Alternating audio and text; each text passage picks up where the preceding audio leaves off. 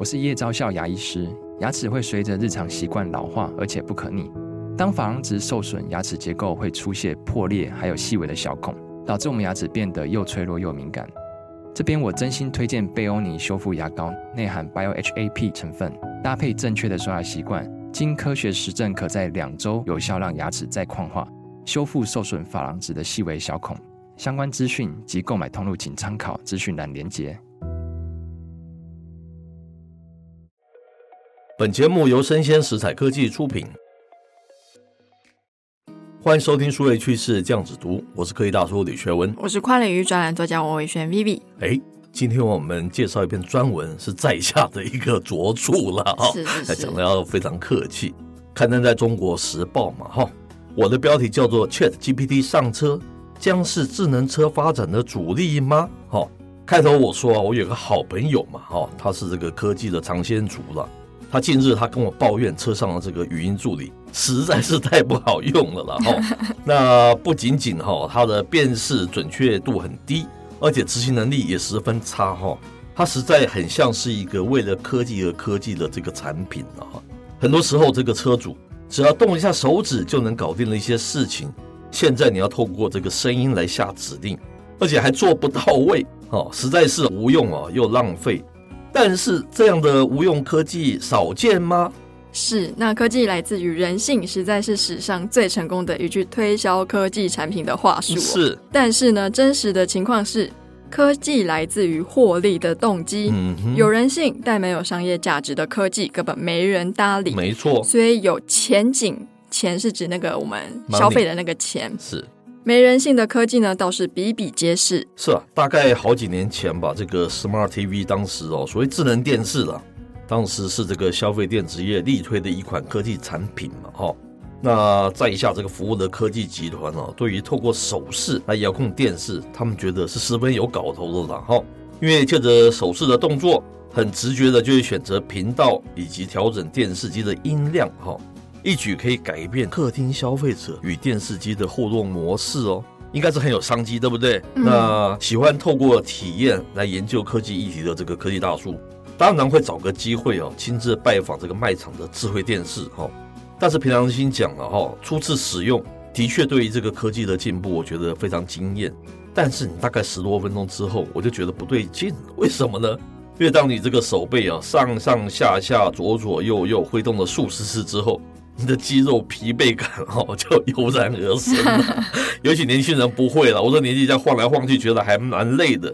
当下啊，就只想找回这个遥控器来控制就好了嘛，是不是？那对呀，这个前人哦，他有这么样的智慧，将这个很大的这个动作化约成是一个简单的用手掌就能操控的这个遥控器。那这个后人居然又将这种便利拿走哦，可以大叔觉得这样做真的符合人性吗？是，那在这样的经验之后，没有过太久，是，然后手机的触控荧幕的便利呢，就让科技业者想到说，哎，那我把触控技术运用到人手一台的笔电，是类似的道理。前人如此聪明的把所有的动作化约在掌上可以操控的滑鼠上，但又有很多聪明人想要把它化简为繁，嗯，这背后的思维究竟真的是为了人性吗？是。当然，其他还有像是笔电的，我们常常说那个 USB 的接埠嘛，哈，它这个三个口的距离，永远不能同时容纳几个不同体积的随身碟了，好像每个随身碟都要非常细，对不对？是，你才可以同时插入，还蛮麻烦的。你有时候要拔掉一个，还要换另外一个才有办法。那还有像是一个主动索取垃圾的机器人呐，哈。路由器的卫士啊，这路由器卫士讲的就是你这个路由器外面做一层东西，让它的这个辐射什么什么不要太强。可是这样子就把你的整个那个讯号也遮连线就变得很差，感觉起来有点脱裤子放屁，对不对？还有增强信号的这个手机贴纸等等，都有类似的问题了哈。它的不胜枚举嘛哈。只能说他们是创意有余了，实用不足了。那再回到我们的语音科技哦，是它真的在车上只是一个摆设吗？嗯，那对科技大叔而言呢、啊，语音放在车上呢，比起越做越大的车用触控荧幕，可能还是一个更合理的应用环境哦。那根据媒体报道啊，在二零一二年开始，，Musk 他就决定在他 Tesla 的 Model S 里面塞进一个十七寸的巨型触控荧幕，那正式宣告触控荧幕军备竞赛开始。嗯、十年后的现在呢，全世界有百分之九十七的市售新车都配备至少一块的触控荧幕。是。那在美国市场呢，有四分之一的新车配备十一寸以上的触控荧幕。嗯、豪车品牌呢，则是全部都拥有至少一片。给乘客用的触控荧幕哦，所以说电动车更是荧幕大战的主力。问题是，眼球注意力放在更多的荧幕上，难道不影响安全吗？是，特别对科技大叔这个眼睛又看得不太清楚，然后你荧幕选项又反而比以前多很多，太复杂，我要花一两秒、两三秒去注意那个荧幕，实在是蛮危险的，对不对？那可以大叔认为了，假设我们讲说车用语音系统是更符合车用情境，那做不到位解决之道。还在于如何精进你的一个技术嘛，哈，提升它的辨识准确度和理解能力，而不是反其道而行哦，将脑筋动到影响行车安全的眼球上嘛。这是科技大叔的逻辑了。是，那么最新的产业讯息则是呢，为了要改善这个弱点，那宾士他就找到微软来一场跨界的合作。哦，他把 Chat GPT 整合到自身的车载系统。是，那这也是 Chat GPT 它首次进入车用领域哦。嗯，它透过大型的语言模型，让车内语音助理可以达成自然对话，而且还可以回答复杂的问题。是，那有了 Chat GPT 这个超级帮手。宾士的车内声控体验，也许有机会带给车主全然不同的体验，是创造更大的价值。那当然啦，这个合作才刚开始，还需要时间去验证它的效果。